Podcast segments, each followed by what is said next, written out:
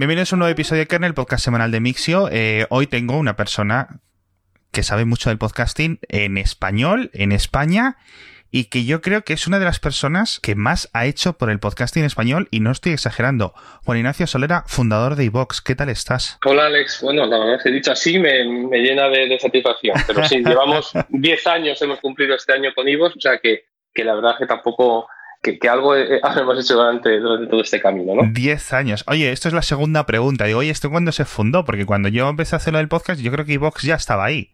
O sea, cuando yo empecé a interesarme por esto, a, descubrir qué es lo que significaba la palabra podcast, o sea, es que como si ya estaba ahí, es como, como Terra. es una cosa que vino con internet instalado, ¿no?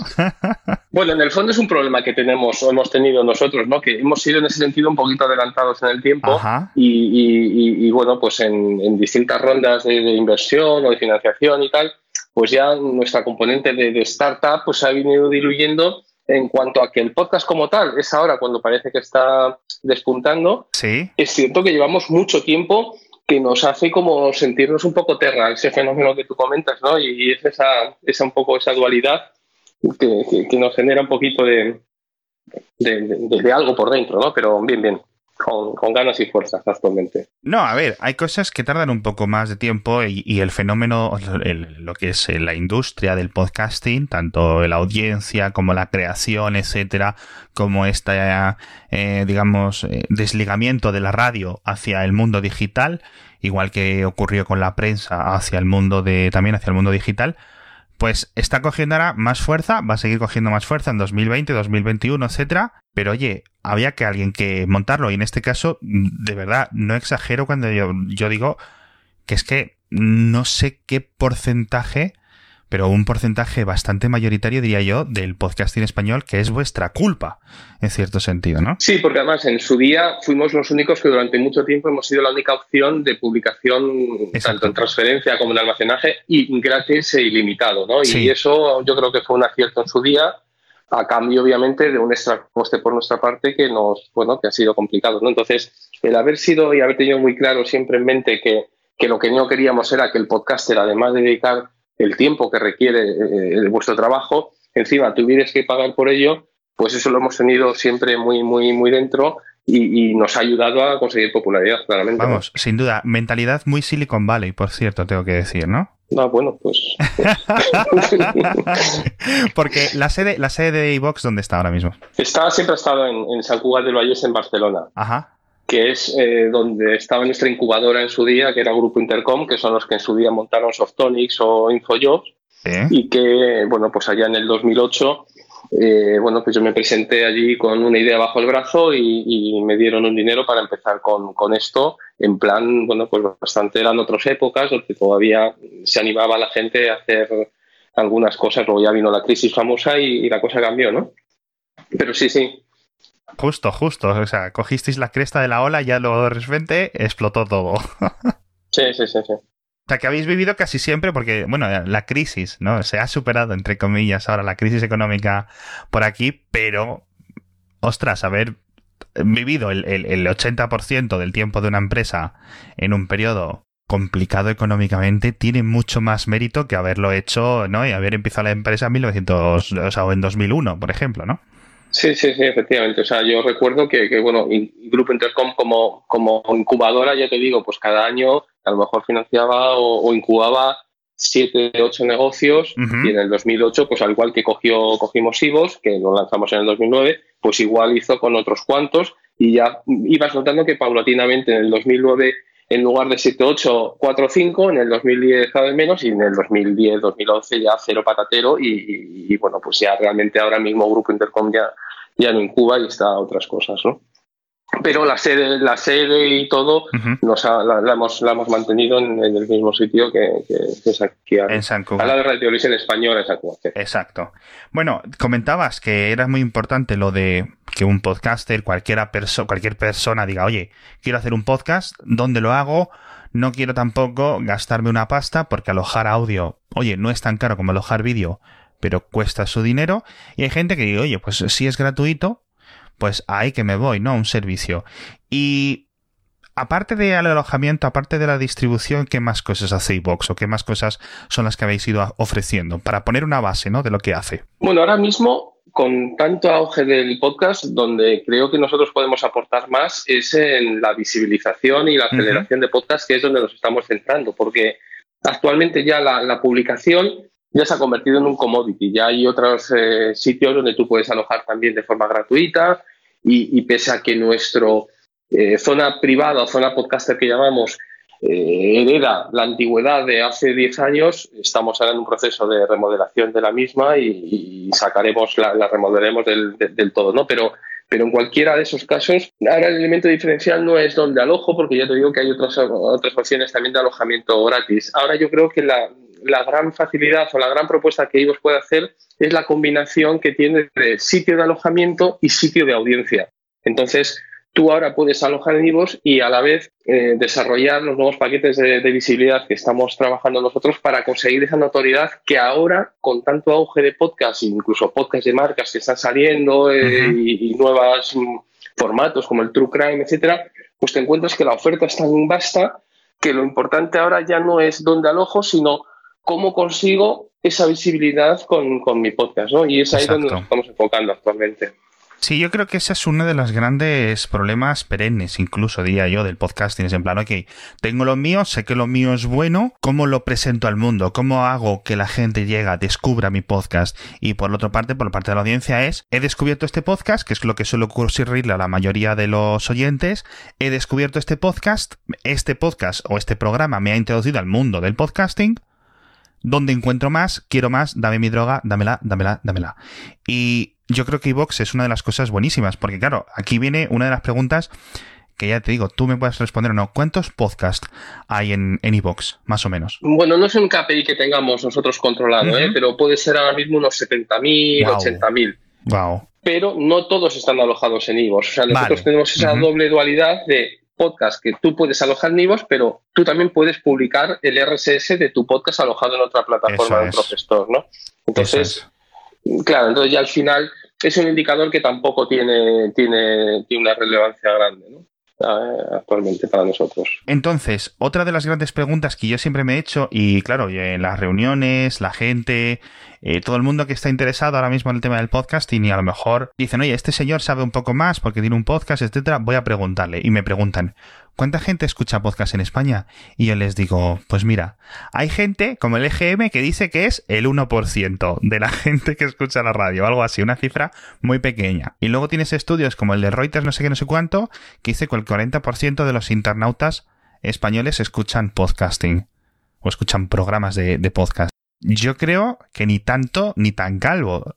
¿Tú tienes alguna cifra, alguna orientación, alguna revelación que me pueda decir, oye, de 47 millones que somos, ¿cuántos? No, realmente no, porque, porque es que además eh, todas esas estadísticas son complicadas, porque el que ha entrado en la página web de una emisora y ha escuchado un, audio que está eh, en modelo a la carta, ya. eso se considera, esa estadística lo considera podcast. Y hombre, y técnicamente no es exactamente un podcast si lo has escuchado de esa manera, ¿no? Sí.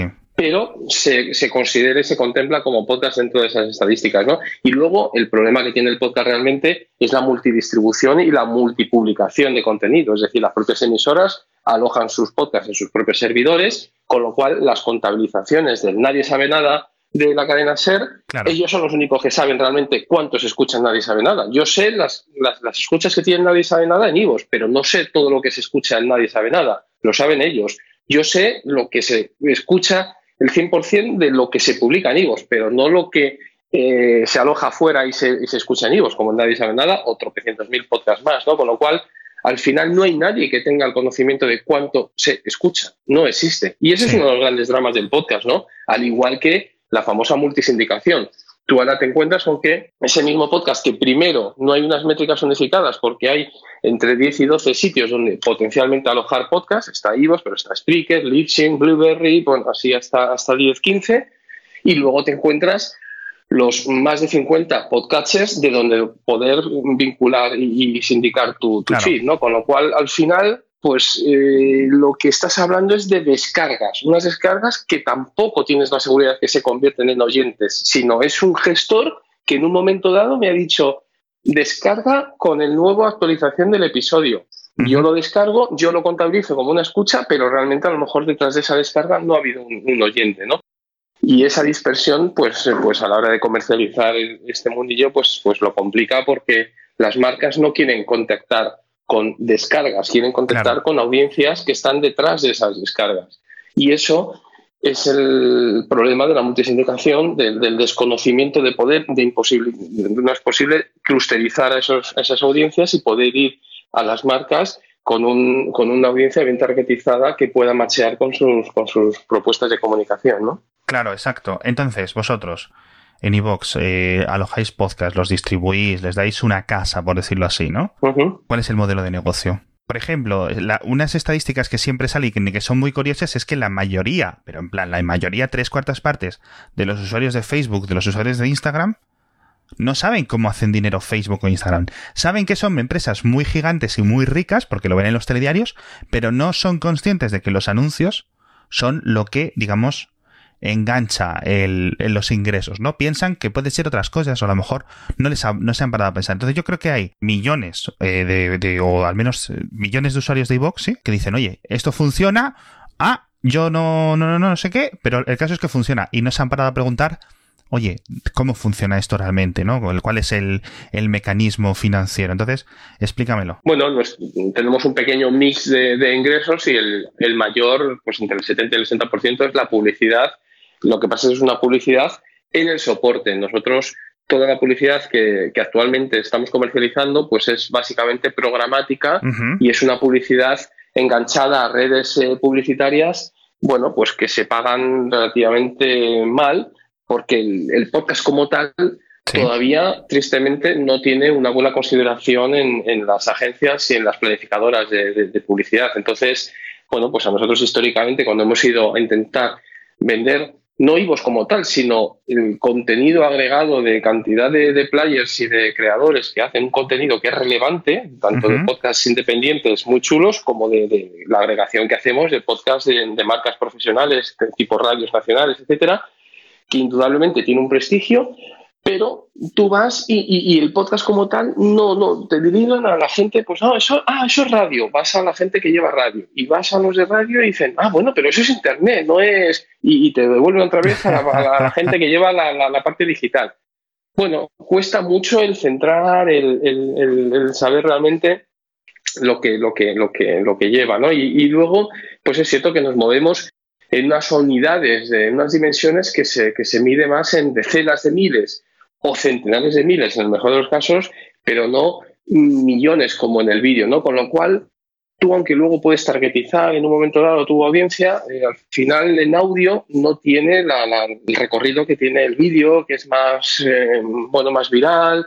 Un audio requiere un poco más de, tiene una componente más divulgativa y no nos engañemos, no tiene la masificación y le costará y nunca llegará a tenerla por mucho que está creciendo yo no creo que llegue nunca al recorrido que, tiene el vídeo, ¿no? Porque no deja de ser una caja cerrada en el cual tú tienes que dar un play y un acto de fe de que durante los próximos media hora te va a interesar lo que te va a salir de esa, de esa caja, ¿no? Es, no, no, no, es más complicado que el vídeo, ¿no? Yo creo que el vídeo tiene como unos límites mucho más amplios de hasta dónde puede llegar y el podcast tiene unas limitaciones o el audio en general igual que la radio en el pasado tenía unas limitaciones esto no quita que no sean populares y que no llegue a millones es decir obviamente aún queda mucho recorrido, como dices tú, eso sí es cierto. Pero bueno, es lo que te comento, que esa multisindicación no ayuda, es decir, el, simplemente ir a vender descargas sin poder asegurar ni las escuchas de lo que tú estás vendiendo como descargas, ni el, que está detrás de esa descarga, sino que, dices, no, pues oye, tengo un 20% de Apple, o un 30% en Ivos, un 2% en Overcast. Exacto. Bueno,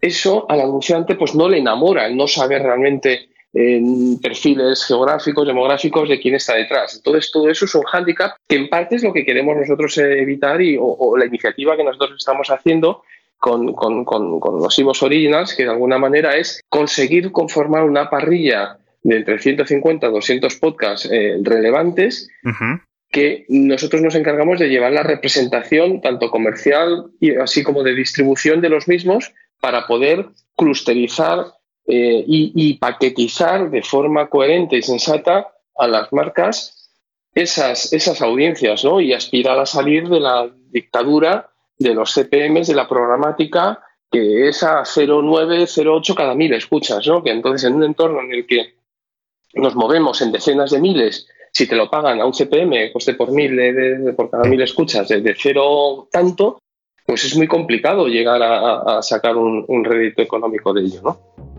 Y hablando de patrocinadores, el de este podcast, el de esta semana, es muy bueno, wifender.es. Es un router que está pensado para negocios pequeños, medianos, pero que también lo puedes tener en tu casa. Pero bueno, si tienes una empresa de 5, 10, 15, 20 empleados, 50 empleados, no vas a tener dinero o la capacidad suficiente para hacer una gran instalación súper segura de redes inalámbricas locales. Wifender.es te ofrece un producto que hace eso, pero a un precio ridículo. El router cuesta 0 euros y solo tienes que pagar una pequeña cuota mensual de 20 euros. Te permite tener una red inalámbrica, una red local mucho más segura, separada para cada dispositivo, para cada móvil, para cada ordenador, para cada tableta, para cada empleado, cada uno con su usuario y su contraseña y deja de preocuparte de lo que hagan tus empleados en la oficina, de tener que tener la clave apuntada en papelitos, etcétera. Nada, mucho más seguro y además el router es buenísimo wifender.es o entra en el enlace que está en las notas del episodio. Volviendo a lo que decíamos de los CPMs, es absolutamente cierto, es decir, eh, es algo que pasó con la prensa escrita en Internet, por ejemplo, había unos CPMs, estos costes por mil, como bien dices, y llega un momento en que van, van reduciéndose. Entonces, para que la audiencia que no esté un poco tan enterada del temas publicitarios, como decía Juan Ignacio, el coste por mil, si en el caso es 0,8 es un euro, por ejemplo, vamos a simplificarlo, significa que por cada mil descargas alguien te va a dar un euro. 10.000 descargas, 10 euros. 100.000 descargas, 100 euros. Y 100.000 descargas es muy, muy, muy, muy popular. Muy poquitos podcasts tienen 100.000 descargas. Eh, por episodio. Entonces, imaginaos un podcast mensual que emita cuatro veces 100.000 descargas, 400 euros no da para ni para micrófonos, ¿no? Como quien dice. Claro, efectivamente. La otra es intentar aglutinar, como estamos intentando hacer, esa parrilla de esos podcasts a los cuales ya podamos eh, comercializar con cara y ojos y no eh, a esos precios de CPM, sino buscar marcas cuya propuesta de comunicación coincida con eh, ciertos podcasts que nosotros manejemos en esa parrilla, ¿no? Entonces, no sé, pues la Fundación BBVA, pues oye, nos pide podcast de carácter histórico, divulgativo, porque, porque engancha con una exposición que van a hacer en no sé dónde. Bueno, pues entonces hacemos esa propuesta para que ciertos podcasts puedan sponsorizar ese, ese trabajo, pero además nosotros sí podemos garantizar tanto las métricas de estos podcasts como el perfil de audiencia que está detrás, porque, porque son podcasts que, que, solamente se escuchan en Ivos, ¿no? Entonces, eso es lo que confiamos que nos permita el poder mm, dar un rédito al, podcast después de tanto tiempo y, salir de esas representaciones que comento, ¿no? Exacto. Entonces, volviendo al tema de Originals, que lo has sacado tú, pero era mi siguiente pregunta, es en plan, aquí hay dos partes Originals. Uno, lo que le interesa a la audiencia, es decir, ¿qué es Originals? cómo funciona, qué programas tengo dentro de Originals, de iVox Originals, que no puedo acceder, por decirlo así, o que no puedo escuchar en Spotify, no puedo escucharlos en Pocket Cast, no puedo escucharlos en Overcast. Bueno, es la parte más delicada, ¿eh? porque realmente es un movimiento que, que, que, bueno, que para los más puristas del podcast le puede generar un poco eh, salpullidos en el sentido en que, bueno, pues hay gente que entiende que el podcast es el RSS y que implica la, la libre sindicación.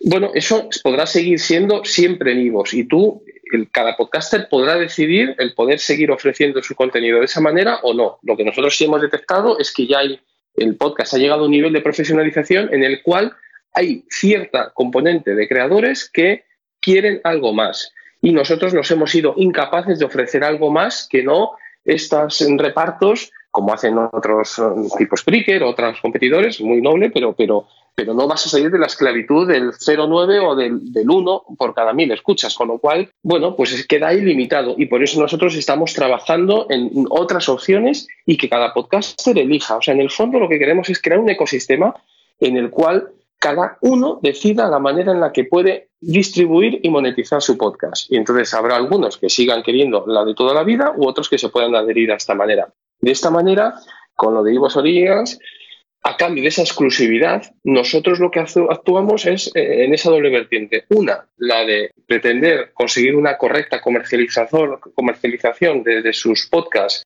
vendiéndolas de manera agrupada a marcas con cara y ojos, no en publicidad programática. Y segundo, actuar como una discográfica de podcasts, en el sentido en que aspiramos a, en un momento dado, que eh, que, estos podcasts que están bajo el paraguas de Ivos Originals puedan estar en otras plataformas, pues tipo eh, Spotify o Apple Podcasts o las que sean, pero a cambio de un royalty de la misma manera que la Sony negocia con estas otras plataformas los royalties por la cartera de artistas que ellos, que ellos llevan, la Beyoncé, etcétera, etcétera. Entonces, bueno, eh, ahora mismo pues está muy en boga el hecho de que Spotify haya entrado en los podcasts. Perfecto. ¿Ayuda a dar popularidad a los mismos? Genial, es cierto. Pero mm, también hay que ser serios ¿no? y pensar que cada minuto que tú, en lugar de estar escuchando en Spotify una canción de la cual Spotify por cada minuto que tú estés oyendo una canción tiene que estar pagando un royalty por la misma, pues si tú ahora tu slot de tiempo que tú dedicas a Spotify lo has bajado en un 20% en global porque ahora también estás escuchando podcast, pues eso va en la línea de resultados eh, directas de Spotify, en tanto que se están ahorrando cada minuto en la que tú estás consumiendo algo distinto a lo que es la música, que no pagan por ello, ¿no? Exacto. Con lo cual, bueno, pues eso es lo que a nosotros pues, pues nos chirría de alguna manera y hemos pretendido esta, esta, esta idea, ¿no? De actuar pues como discográfica de podcast nosotros representamos a estos podcasts e intentamos gestionar una publicidad acorde a su contenido y gestionar una distribución en, plataformas de terceros, pero eh, que en el fondo es replicar el modelo de la industria del contenido pues en el sector editorial, en el musical, en el cinematográfico. Es decir, no estamos inventando, estamos intentando trasladar lo que ya o cómo ya funciona en otras industrias del contenido para aplicarlas en el ámbito del podcast y dar ese plus a la profesionalización que nosotros hemos sentido que se está demandando, ¿no? Sí. Pero todo esto libre, ¿eh? O sea, quien quiera lo coge y si no, no. Exacto, porque claro, eh, para escuchar iVox Originals no hay que pagar. Correcto. Eh, simplemente tienes que hacerlo en iVox. ¿Y, si, ¿Y cómo funciona, por ejemplo? Es decir, yo estoy suscrito a un programa y de repente ese programa anuncia, oye, vamos a entrar en iVox Originals y yo lo estoy escuchando en Overcast, por ejemplo. ¿Qué ocurre? Claro, cada programa que entra en, en, Originals automáticamente se desencadena un, feed, o sea, en el, propio feed se carga el anuncio del propio podcaster invitando a su audiencia a que le pueda seguir, seguir escuchando de la misma forma que lo venía haciendo, pero desde iVoox, que lo único que tiene que hacer es instalarse gratis la aplicación de iVoox, que por cierto la acabamos de remodelar, la aplicación de Android que ha salido la, semana pasada y que, que, está gustando y a partir de ahí, pues seguir escuchándole como, como estaba escuchando antes, ¿no? Entonces, bueno, es, exige esa, esa, contraprestación a cambio del podcaster, ¿no? Pero, claro. pero bueno, está teniendo bastante, bastante interés o despertando bastante interés en el sentido en que ven que si no hacen alguna iniciativa como esta, la contrapartida es, a lo más que puedes aspirar es a estos CPMs de, de, de 0,8, 0,1 euro por cada mil escuchas. Entonces vas a estar capado de ahí y, es una limitación. Y por contra, a todos estos que dan la apuesta por ayudarnos a conformar esta discográfica de podcast, nosotros lo que hacemos es una inversión eh, equivalente a 3.000 euros en visibilidad, de manera que lo que hacemos es acelerar su crecimiento en, IVOS. ¿no? Entonces, bueno, pues la verdad es que tenemos casos de éxito con los 25 que hemos hecho la primera test de IVOS Original 1, que ahora antes de final de año saldrá la, la segunda tanda de IVOS Original 2, la verdad es que hemos tenido unos crecimientos espectaculares de podcast que, bueno, que, eran buenos, pero que realmente estaban ahí naufragando dentro de los 70.000 que hay. Entonces, es como pasar a ser cabeza de ratón en lugar de, cola de león, ¿no? Sí. Entonces, bueno, pues en general yo puedo, no, no, no, no estoy mintiendo si digo que, la, la, experiencia ha sido muy positiva. Ellos sienten que su audiencia realmente, los que las escuchas que tienen ahora son reales, nosotros las garantizamos, no es como las de un podcatcher, que tú sabes que hay mucha gente que tiene por defecto configurada la opción de descargar con la nueva actualización, con la actualización del podcast. Y ahí, pues bueno, pues tú publicas un episodio, el podcatcher te descarga esa, ese episodio, pero no te garantizas que te ha sido escuchado. O sea, al día siguiente publicas uno nuevo, te machaca el anterior y, y tú, a efectos estadísticos, te ha contabilizado como una escucha, pero, pero podría ser que no fuera así, ¿no? Entonces eso, la verdad es que es una lacra que, nuestra experiencia es que son unos porcentajes que llegan hasta el 80% de escuchas, de descargas que llegan a no ser escuchas de este tipo de podcatchers. Y, y la verdad es que con Ivos Originals lo que aseguras es que todos los que están son realmente escuchantes y oyentes, ¿no? Entonces ellos han notado mayor número de comentarios, más interacción y más sensación de generación de comunidad, ¿no? Con lo cual estamos contentos con la experiencia. Entonces tenéis 25 y queréis aumentarlo hasta finales de año hasta. Ahora, este final de año llegaremos a otros 25 30, o sea, acabaremos el año con 60 más o menos.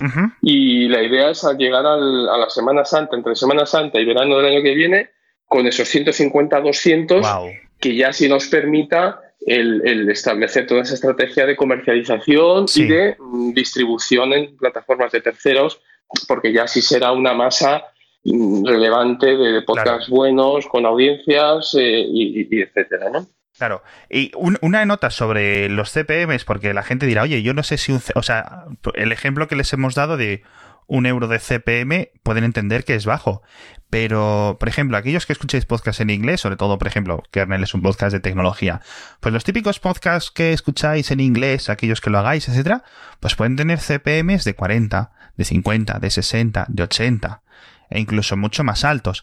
Entonces, quiero decir, ok, la economía estadounidense eh, a nivel no comercial, financiero, está a otro nivel, es una economía mayor, etcétera, pero la diferencia es muy grande, es decir, Ojo, si esto fuera CPMs de 10, CPMs de 15, de 20, o sea, un tercio comparado con lo que es allí, pero hay podcasters en España o en español, ¿no? incluso contando con América, que son increíblemente populares, mucho más que muchos youtubers, pero no les ves con su casa en Andorra, ¿no? Enseñando el Lamborghini.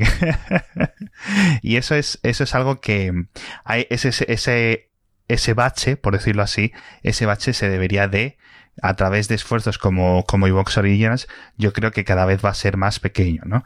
Entonces, eh, Evox Originals está creciendo, está creciendo, además, por lo que veo, por lo que me cuentas, a pasos agigantados. ¿Qué más planes tenéis? Eh, algo que nos podáis contar, algo que veáis vosotros en el futuro del podcasting, es decir, ok, eh, nos vamos a centrar en originals y no creo que os queráis deshacer del resto de los otros 70.000 programas que están en la plataforma. No, no, no, por supuesto. ¿Cómo veis vosotros el futuro? Es decir, el futuro del podcasting en 2025 ¿Qué piensas tú? Bueno, nosotros, eh, si me permites, o sea, aparte de, los originals, tenemos otras iniciativas como son estos nuevos planes de visibilidad que te digo que estamos desarrollando, que, van a, porque hemos detectado que realmente el sector lo, demanda. Y luego también tenemos otra iniciativa de monetización vinculada al podcast, que son las suscripciones para fans, que de alguna manera es una especie de Patreon integrado dentro del propio Evox, ¿no? Con lo cual tú puedes hacer un apoyo a un podcast con la cantidad que tú elijas, bien por un contenido extra que pueda hacer o bien porque te apetece apoyarle, ¿no? Entonces,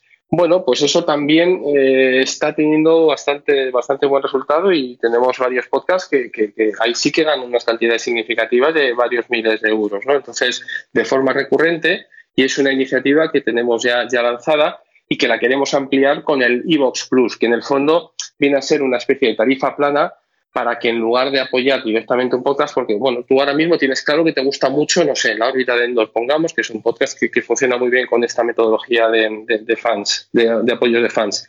Te gusta, pero te encuentras con que también el Días Extra de Santiago Camacho también te gusta, pero no tanto como lo de. Bueno, pues llega un momento en que estás viendo que hay varios podcasts que tienen contenidos eh, solo para fans bueno, pues en lugar de estar apoyándolos a uno, pues sacas con esa tarifa plana de, de Plus y ya accedes automáticamente a todos los episodios extras de todos los podcasts de Ivos, además de poder acceder a, todo Ivos sin publicidad y con otras features que tiene nuestro plan de Ivos Premium. ¿no? Y eso es una iniciativa que, en la que estamos trabajando. Y luego la otra, ya, ya no, no, no aburro más, es el tema de la prescripción. Nos obsesiona y estamos desarrollando lo que llamamos listas inteligentes de manera que tú podrás, eh, sin necesidad de estar suscrito a ningún podcast, por ejemplo, o sea, si a ti te gusta, no sé, hay una keynote de Apple, pues tú puedes hacerte una lista poniendo la palabra clave keynote e incluso elegir la franja horaria, por ejemplo, de menos de 20 minutos. Entonces, automáticamente te generaremos una lista que se va a ir creando y se va a ir alimentando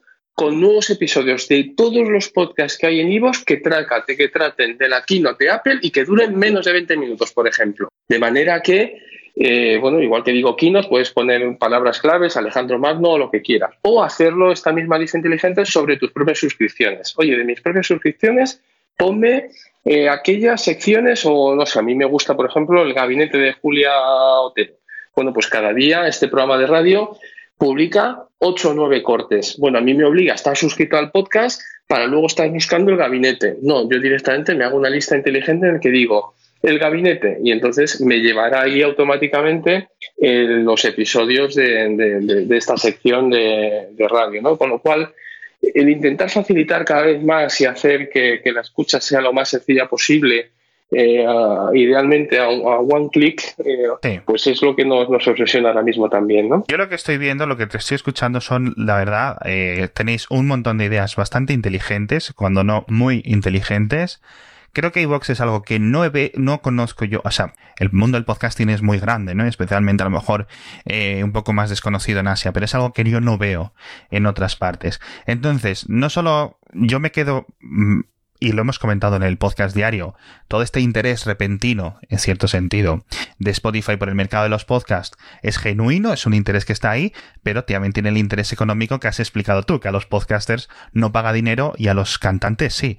Entonces, oye, esto es algo que, yo creo que, en cierto sentido, la lucha de Evox es la lucha del resto de, del resto de creadores. Hay una, ahí sí hay una, una alineación de, de intereses.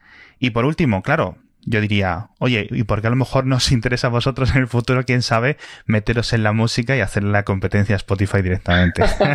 bueno, bueno. Bueno, menuda, menuda has dicho. Sí, sí. No tenemos otra cosa que hacer.